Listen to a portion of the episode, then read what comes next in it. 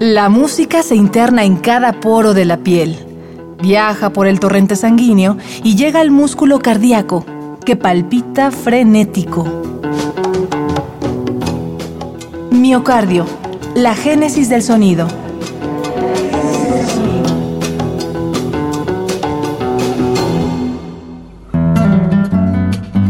Hilvanando los acordes del folclore. La música de Juan Falú. Era la década de 1990 y para Juan Falú ese periodo significaba una nueva oportunidad artística. Tenía poco más de un lustro radicando de nuevo en Argentina y traía consigo grandes lecciones de guitarra brasileña. Fue entonces que la prensa cultural de su país posó sus ojos en él y le dio mayor difusión a su trabajo. Vayamos al corazón de su música. Esto es Miocardio, la génesis del sonido. Bienvenidos.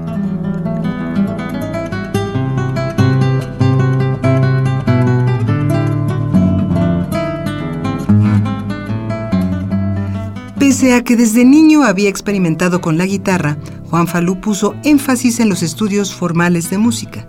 Con todo y que años atrás su amigo, el compositor Jorge Cardoso, le había enseñado a escribir música, aún no estaba conforme.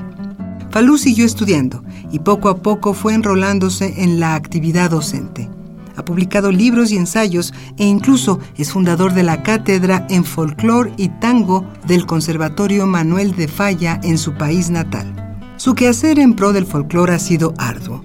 Para el compositor y guitarrista Coqui Ortiz, Juan ha sido un puente que ha conectado al género con las nuevas generaciones. El caso de, Juan Falú, que él trae una, gran herencia, digamos, de la guitarra argentina, porque su, tío Eduardo, Eduardo Falú, una de las mayores eh, guitarras del folclore argentino, ¿no? Sobre todo estamos hablando del folclore del, del, norte, digamos, no no es de, esta zona que, en la que yo estoy, el nordeste, pero obviamente que es un referente a nivel eh, nacional. Y eh, Juan Falú guarda toda esa esencia, pero también eh, él estuvo, digamos, en un camino, en una dinámica que lo, lo llevó a estar hoy entre las nuevas generaciones y ser un referente actual para las nuevas generaciones, ¿no? Eh, y que arrastra consigo la, la, historia de la guitarra argentina. El caso de Juan, que, que él sí guarda, digamos, esa, esa memoria y es un, un, referente y es conocido y tiene la posibilidad de llevar esta música a otros lugares del mundo, bueno, eh, es fabuloso, porque nosotros lo tenemos cerca, pero también él lo puede llevar a otros lugares y sabemos que, que el que escucha está conociendo, está escuchando una parte importante de la música argentina.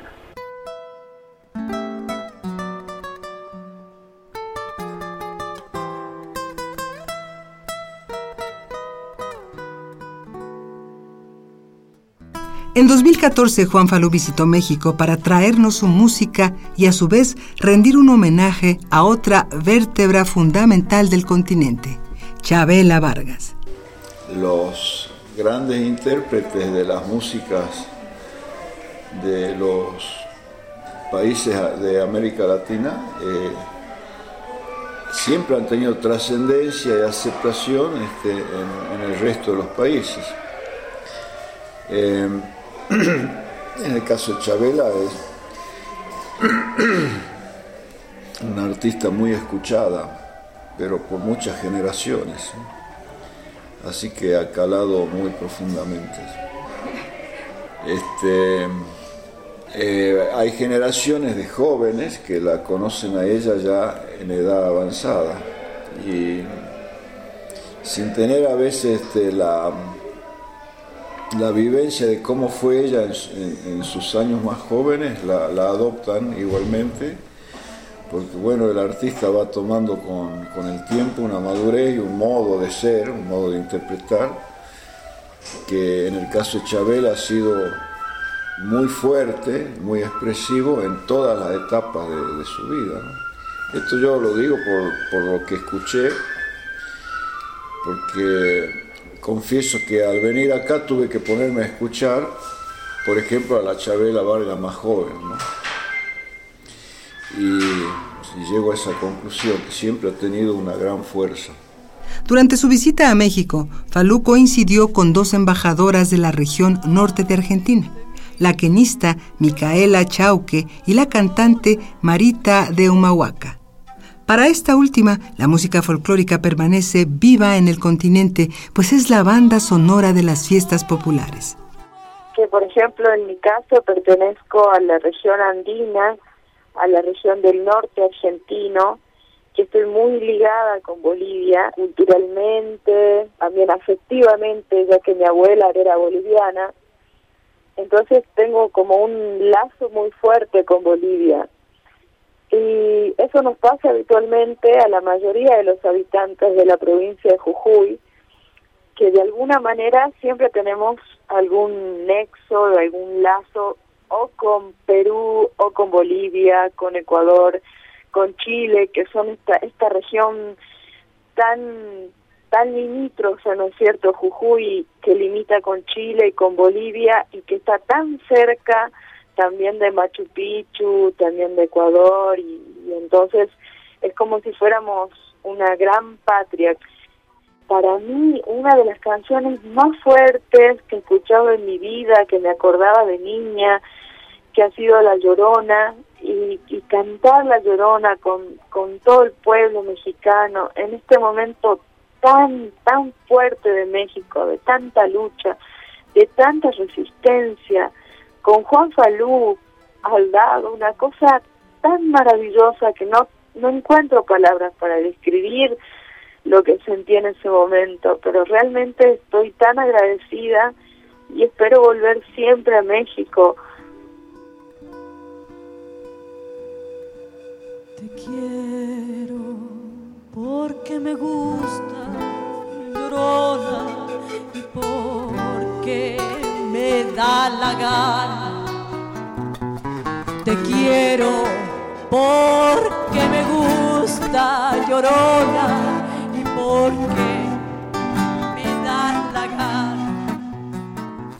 Juan tuvo una forma muy diferente de tomar a la música nuestra con una profundidad, una sensibilidad, eh, un humanismo y además de eso un respeto, por ejemplo, por Atahualpa Yupanqui, que para nosotros también es nuestra base, ¿no es cierto?, dentro de la música argentina. Eh, y además, bueno, la lucha de Juan Falú, el haber tenido que irse a otro país en, épocas de, represión y volver también con toda esa mezcla también y ese conocimiento tan profundo de la música de Brasil, pero con un acento de argentinidad, con un pulso, con una esencia argentina tan fuerte, porque bueno, no es que es el músico de, de, mucho acorde, de, de mucha armonía, es un músico de sensibilidad, un músico que arma las armonías con sensibilidad,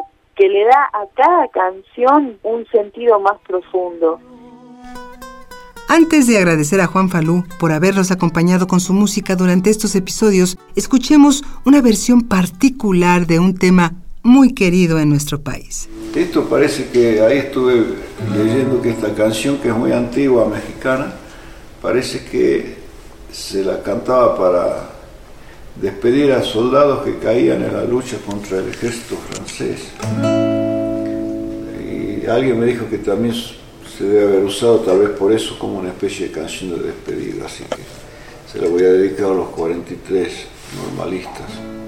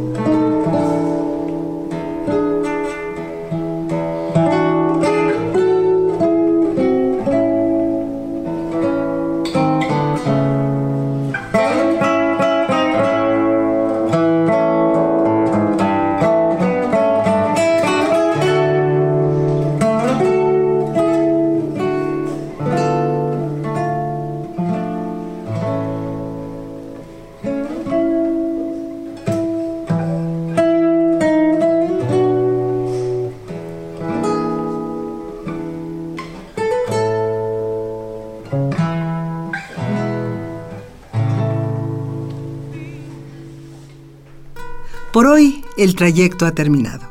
En la próxima emisión, el torrente sonoro nos llevará a conocer la música de Buenos Aires, el tango. Miocardio, la génesis del sonido. Una transfusión de Radio UNAM para tus oídos. Grabación Jorge Catalá. Guión Ana Salazar. Producción de Jessica Trejo. En la voz de Tessa Uribe. Hasta la próxima.